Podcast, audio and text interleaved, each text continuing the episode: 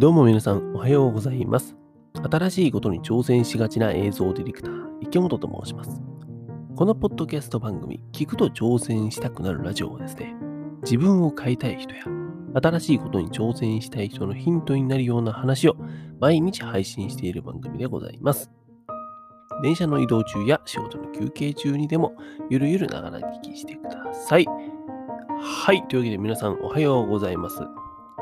えー7月16日金曜日の朝でございますね。えー皆さん、今週も1週間お疲れ様でございました。今日頑張って、また土日、ゆっくり休んでください。えーそんな中ですね、えっ、と、本、今日の本題か。今日の本題はですね、動画制作が動画制作の費用が高い理由というお話をしようかなと思っているんですけども、その前にこうお話ししたいのが、この間ね、僕がビジネスマッチングアプリ、イエンタっていうものを始めてみてよというふうに、えーお話しさせていただきました。結構ね、あのー日本全国で今使えるようになってるんだけども、それ割とここ1年とかの話なのかな？新しめのサービスで。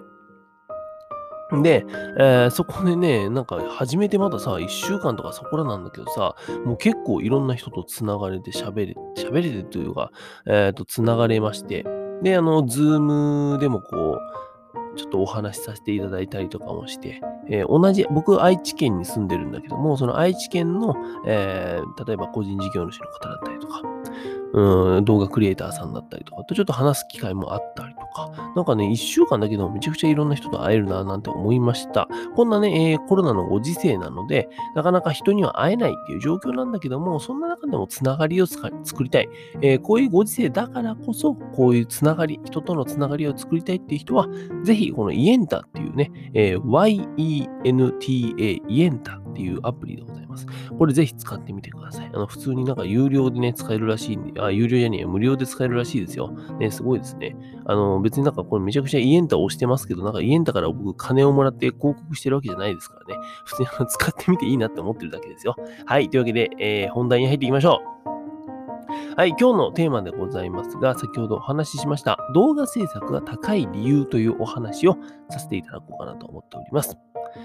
まあ、あの、こんな話をするのもですね、僕が最近自分で、えー展開している動画制作サービス、フィルムプロデュース、フィルムプロデュースというものがあるんですけども、そこでね、えー結構値段の設定だったりさ、えーなんか営業をしたりとかっていうのをやってて、えーこの動画の制作の、まあ、値段、料金っていうのをいろいろ調べたりとか、自分たちでも決めたりとかっていうのをやってて、ちょっと気になって、気になったので、えーお話しさせていただこうかなと思っております。えー先に言っておくと、僕のこのやってるフィルムプロデュース、映像制作のお値段、えー実写でディレクションもナレーションもありっていうね、まあ、あの、いわゆる普通の企業映像とかだと、僕のこのフィルムプロデュースでお値段が35万円です。35万円。皆さんはこの映像制作の、まあ、ディレクションから、えナレーションとかもあって、まあ、普通にね、えー僕とディレクターとカメラマンもう一人行って、えー35万円なんだけども、この35万円、皆さんは高いと思いますか？安いと思いますか？それとも妥当だなって思いますか？うん、ここはね、結構、大部分の人が高いや、高いやんって言うと思うんですよ。っていうのは、今やっぱりね、どこもかしこも動画クリエイターさんだらけ、フリーの動画クリエイターさんが溢れていて、その方々っていうのは、えー個人でやられてるから、うんと別にさ、うん、なんだろうな、もう自分がちょっとお小遣い程度、副業程度で稼げればいいやっていう人も多い。だから映像1本1万円で作りますよとか、うん、撮影編集までして1万円で作りますよ、3万円で作りますよっていう人がやっぱ多いわけですよ。で、えー企業さんからしても、すごいそういう人は助かりますよね。えー今の時代さ、やっぱりどの企業さんも動画コンテンツっていうのは欲しい。これはもう欲しいんですよ。欲しいんだけども、なかなか、えー自分たちで作るノウハウっていうのはやっぱりない。ってなったら誰かに頼まないといけない。えーってなった時に、えーやっぱりさ、企業さんからするとなるべく抑えたいじゃん。予算を、料金を。だったら、えー個人のそういう動画クリエイターさんに頼んじゃうっていうのは、まあ気持ちとしてはわかります、僕は。わかるんだけども、うんと、それはちょっと僕は危ないよというふうに思っているので、えー世の中小企業さんが多いのかな、えー、中小企業さんの方はちょっと気をつけた方がいいんじゃないのかななんて思いましたので、えー、お話しさせていただこうと思っております。えー、動画制作費用っていうのはまず高いんですよ。さっき言った通り、35万円っていうのは多分皆さんからすると高い。まあね、東京とかに行ったらさ、100万、200万上等ですみたいな感じだけども、愛知県で、えー、映像制作1本35っていうのはなかなかのお値段。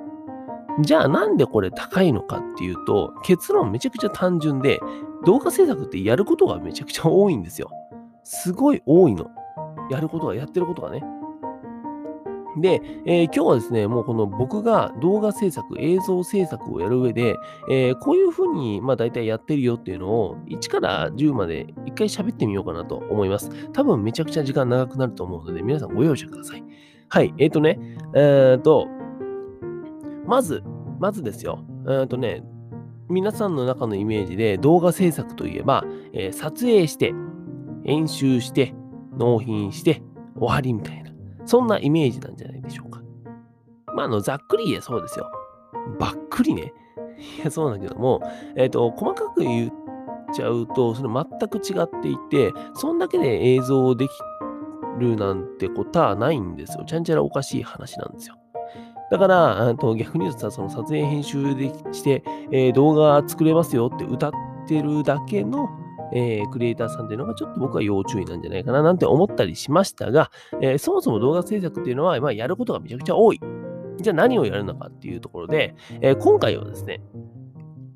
なんか例を挙げてね、喋ろうかなって思って、さっきさ、部屋をちらっと見渡したら、僕の横にね、あの、ペットボトルのコーヒーがあったの。で、その ペットボトルのコーヒーを販売している企業の映像を例に、なんのこっちゃって話なんだけども、ね、ペットボトルのコーヒー飲料を販売している企業の映像を例にお話ししようかなと思っております。まずさ、映像をじゃあ作りたいですっていう風に、その、まあ、そもそもなんだろう、営業の話からしちゃったらあれなんだけどさ、えー、そこはまあ省いて、もう映像を作りたいってなったところから始めると、えー、打ち合わせ行かないといけないですよね、まずは。うん。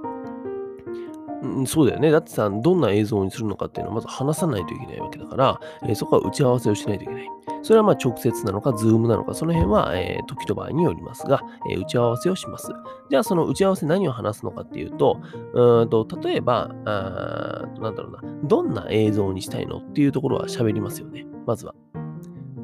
そもそもその企業が、えーペットボトルのそのコーヒーを PR したいのか、それとも我が社の採用の映像を作りたいんだっていうお話になっちゃったら、またそれはそれでさ、全然コーヒーの PR とは別物じゃん。ってなったりもするんで、まずどういう映像を作りたいんですかっていうのは、えー、聞かないといけないですよね。一番の大枠のところ。で、えー、例えば今回は、えー、このコーヒーの PR をしたいんですというお話をいただいたとしましょう。で、えー、そしたらですね、えー、僕はこのディレクターとしてこの打ち合わせに行くわけなんですけども、えー、いろいろ聞いていきます。さらに。例えばよ、例えば、えーと、この映像って誰に見せたいの、うん、視聴者は誰なの？このコーヒーのターゲットって誰なの？で、えー、このコーヒーの映像を作る作ることによって、今回は誰に見てほしいの？今のターゲットにリピートになってほしいのか、それとも新規、新規の層、新規のターゲットを狙って狙い撃ちしたい動画なのか、それはどうなんですかっていうところをどんどん聞いていきますよね。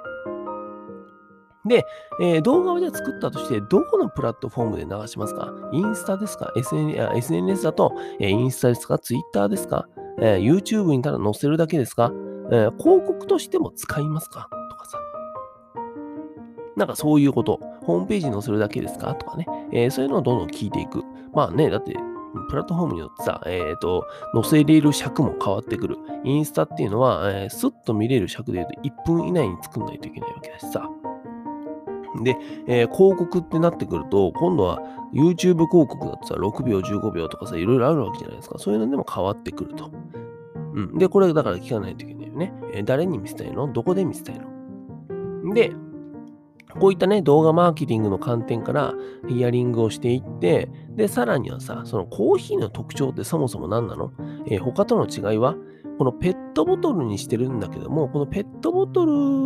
にする意味は何なの？普通にコーヒーとして販売、なんか豆とかさ、えー、そういう風に売った方が美味しいコーヒーが飲めるんじゃないの、えー、そこよりもこのペットボトルのコーヒーが優れてる点は何なの？とかっていうのをどんどん聞いていきますよね。うん、こういった取材もしていくと。で、えー、打ち合わせがまあもろもろ確認できて終わりましたら、えー、今度は自分でリサーチしますよね。さっきなんかああいうふうに、えー、とあそこの企業の社長さんなのか、えー、製造担当の方が喋ってたけども、これってなんか本当なのかなとか、えー、これって一体どういう意味だったんだろうっていうのがあると思うんで、そこはちゃんと自分でリサーチする。うん、ここもちゃんとリサーチしないとダメだよね。とか追加でさ、そこのリサーチの中でさ、追加で、あ、こういった話もあるんだ。じゃあ、こういう話もちょっと入れてみようかなっていうのが出てくるかもしれないじゃん。ね。そういった面白いことを拾う作業、リサーチもすると。で、えー、この打ち合わせとかリサーチとか、えー、こういった要素をもろもろ踏まえまして、映像の構成を作っていきます。映像の構成、まあ物語ですよね。どういう映像にするのかっていうのをもう順序立てて、えー、作っていく。その中には、作ると一言で言っても、どんな映像にしようかなとか、うんと、ナレーションはどうしようかな。そもそもナレーションって男、女なの？喋、えー、り口調は、え、ゆったりなの？まったりなの？優しめなの？激しめなの？ちょっと怒り気味なの？かっこよくなの？とかさ。で、えっ、ー、と、もしインタビューするんだったら、そのインタビューではどういう話をしてほしいの？とか。もう全部ここで決めますよ、大体は。うん、で、えー、テロップをじゃあどういう風に入れてこうか。絵はこういう風にやってて、ここに空間を作った映像にするから、テロップをじゃあここの、ここに入れましょうとか。あとは、各カット、えとまあ、尺をね、えー、大体決めるのはもちろんなんだけども、えー、各カットですね、ワークを決めたり、カメラのワークですね。あとは、その中の意図を、ちゃんとその、なんですかね、えー、映像構成の中に書き込んだりとかをするわけです。まあそもそもさ、なんだろう、絵コンテにするのか、字コンテにするのかっていうところでも変わってくるじゃん。絵コンテだったら絵描かないといけないし、字コンテだったらさ、字だけで全部映像の構成がわかるような、えー、文章を書かないといけないからね。うん。っていうようなものをですね、えー、映像の構成を作っていきます。で、これを先方にね、えー、送りますよね。あの、こういう風にしたいです。こういう映像を作ろうかなと思っております。って言って、えー、こういう意味があるんで、こういう映像に作りますと、えー、送ります。で、大体修正が来ます。えっと、ここ、ちょっとここを直してほしいですっていうのが、大体は、え、企業さんから来ると。うん。で、そこでね、まあ、あの、論破するのか、えっと、まあ、ちょっとそこの修正は確かにそうだな、じゃあ直しますね、になるのかは、えー、まあ、時と場合によりますが、えー、修正は来ます、大体。で、えー、この映像の構成をですね、もろもろすり合わせるのと同時に、映像撮影、撮影のですね、スケジュールも決めないといけない。えー、僕はディレクターとしてもう一人カメラマンさんとかとよく動いているので、そのカメラマンとスケジュールをまずすり合わせて、ここの日にちちょっと候補日であげ,、ま、あげたいですっていうのを出した上で先方にその候補日を投げると。で、えー、それは会うまでもちろんだけどさ、撮影日がちゃんとみんながマッチするまで、えー、すり合わせていく。で、それと同時に撮影に必要なものだったりとか人っていうのも段取らないといけないよね。うん、出演者が、えー、企業の方だけであれば全然企業の方でいいんだけども、例えばさっきのそのコーヒー、ペットボトルのコーヒーを美味しく飲む女性のちょっと可愛めな、えー、上目の、なんだろうな、上目といってもさ、30代、40代の、えー、女性の方がこう、飲んでるシーンが撮りたいなってなったら、えー、そういったモデルさんなのか、え、タレントさんなのかをバミらないといけない。うん。で、えー、そういった人間を準備するのもそうだし、小道具とかもそうだしさ、あとは機材ももちろん準備しないといけないよね。えー、カメラ、照明、音声、うん、あと何がある？うん、三脚、ローンに、まあ、ジンバルを持っていくのかさ、まあ、ドローン持っていくのかわかんないけどさ、コーヒーでドローンって悩んねんって話だけど、うん、まあ、そういうのとかさ、あとはレールを使うのかとか、えー、そんなのもいるよね。うん。で、え、企業でさ、企業の会社のさ、えー、建物で撮影できるんであればいいんだけども、えー、セットだったりとかそういうのもやっぱさ、こだわらないと、なんかそのコーヒーをね、えー、殺風景な会議室で飲むのもなっていうのもあるから、例えばその家の中で飲みたいってなるんであれば、そういった家のセットをまずは借りないといけないよね。うん、そういったこともどんどん段取っていかないといけないと。で、えー、ここまでいろいろ準備していく。ちなみに言うと、ここまでの作業、めちゃくちゃありましたよね。もういっぱいありましたが、これ全部ディレクターのお一人の、えー、お仕事でございます。ディレクション業務の一つです。はい。そうですよ。これはディレクションっていうのは、これも含みますからね。はい。で、ここまでディレクターがわたわたとやりまして、えー、撮影当日になります。やっと撮影です、これで。で、撮影当日になったら現場に行って、えー、場所を見てですね、カメラのセッティングをして、あとは例えばその窓があるんだったらさ、セットに、えー、光の具合はどうなんだろうとか、え音の反響はどうだろうとか、うん、BGM がかかってるからちょっと止めといてとかさ、そういったことも言うと。うん。ほんで、まあ、照明もセットして、えー、音声いるんだったらマイクのピンマイクとかかな、えー、ガンなのか、ガンマイクなのかわかんないけど、そこのセッティングもする。そして、出演者がいるんであれば、その人もちゃんとセッティングしますよね。えー、ここからこう動いてくださいねとか、えー、そこの打ち合わせもちゃんとしていく。喋る、もしインタビューがあるんだったら、その喋る内容も打ち合わせしないといけないからね。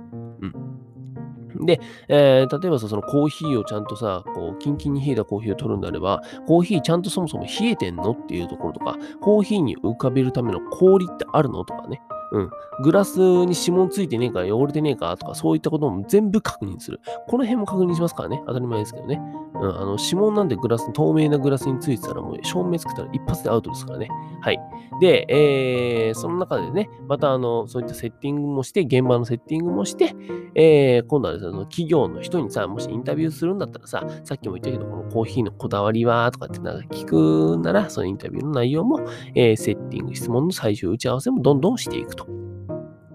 で、えー、こういった打ち合わせ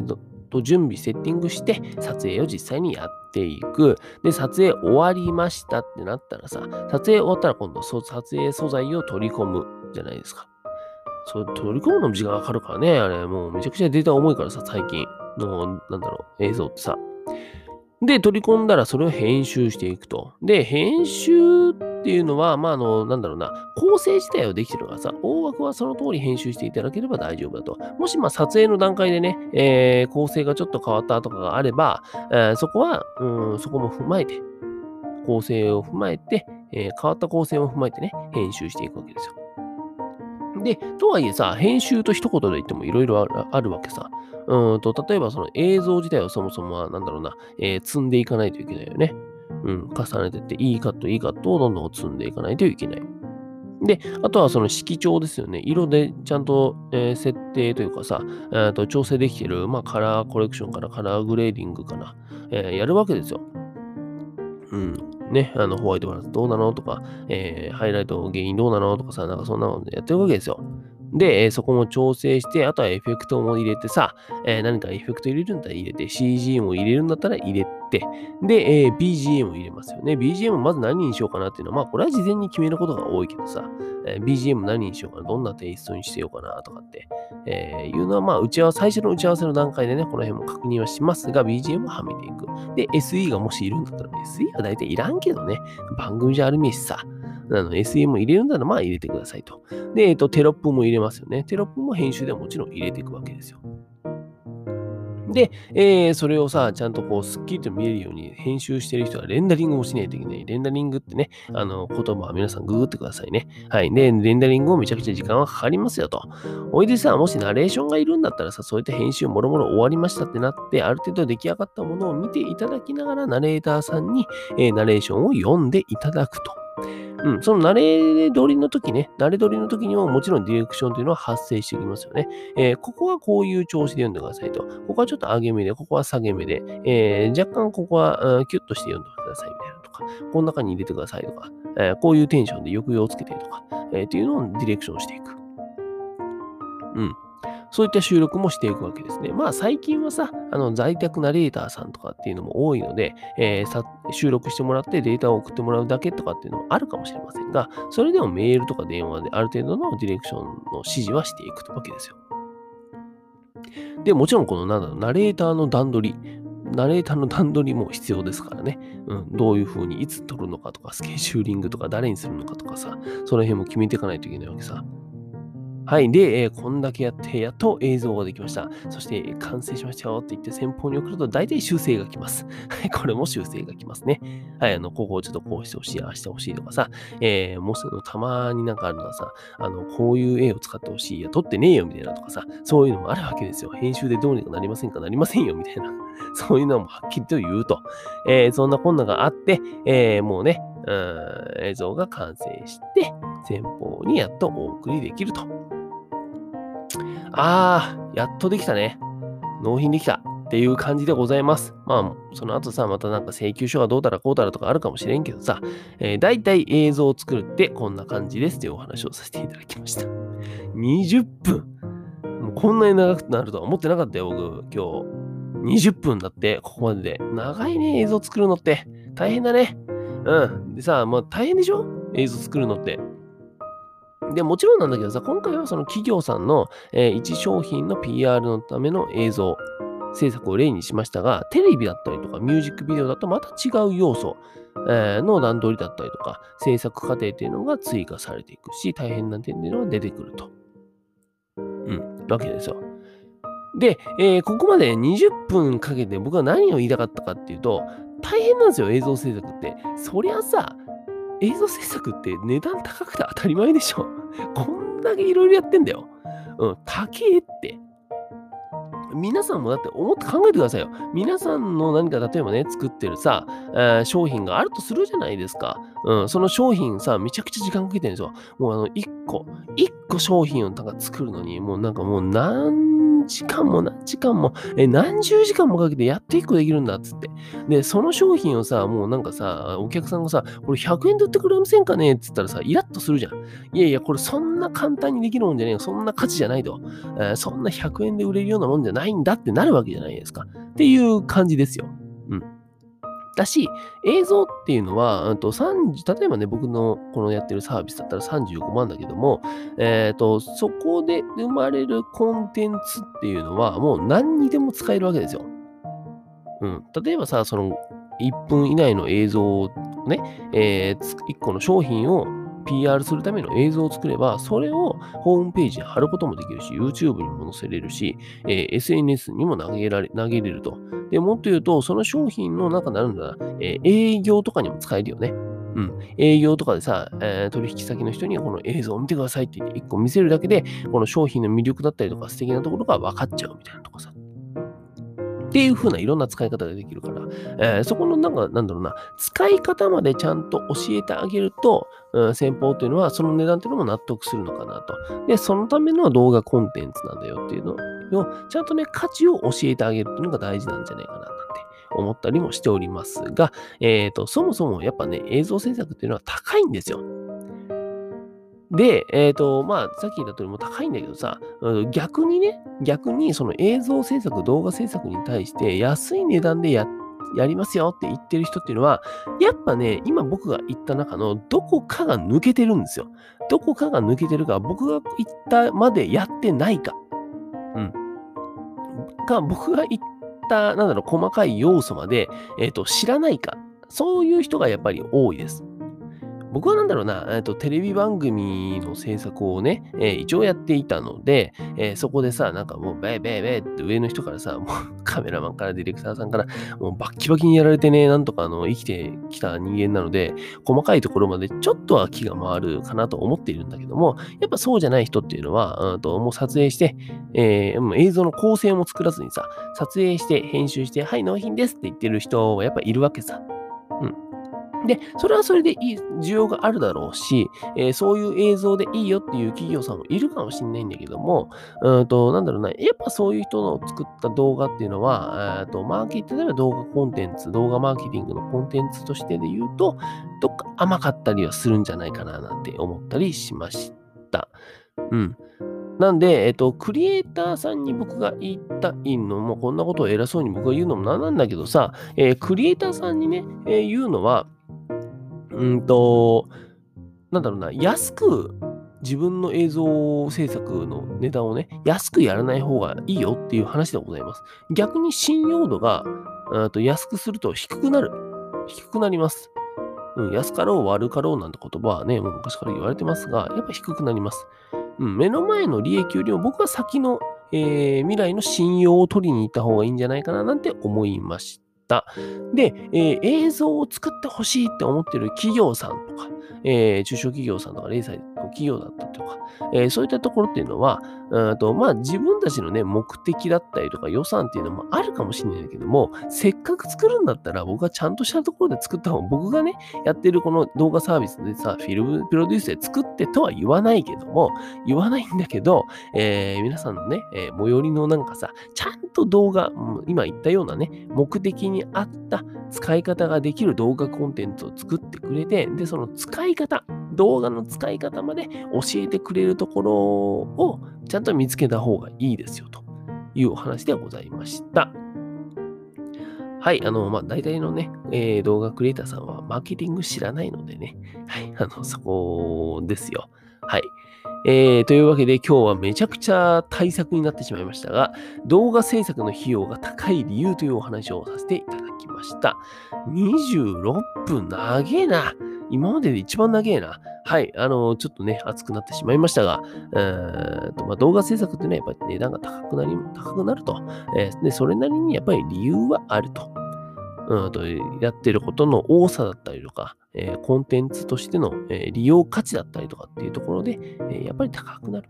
で、そこがわからない人は、もうあの、なんだろうな、作り手側も作られる側も、まあ、それなりの映像をどうぞ使ってくださいというお話でございました。多分あまり効果はありません。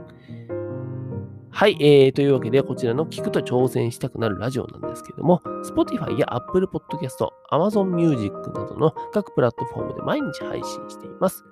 プロフィールや概要欄から飛びますので、ぜひ明日も聞きに来てください。はい、えらく長くなってしまい申し訳ございませんでした。えー、ただいま26分22秒と、えー、長いね、27分分だね。もう3日分取りましたね。はい、えー、皆さん、今日一日頑張りましょう。今日一日頑張りましたら土日ですので、えー、ゆっくりしてください。はい、というわけで皆さん、本日も一日新しくて面白いことを始めていきましょう。映像ディレクターの池本がお送りしました。バイバイ。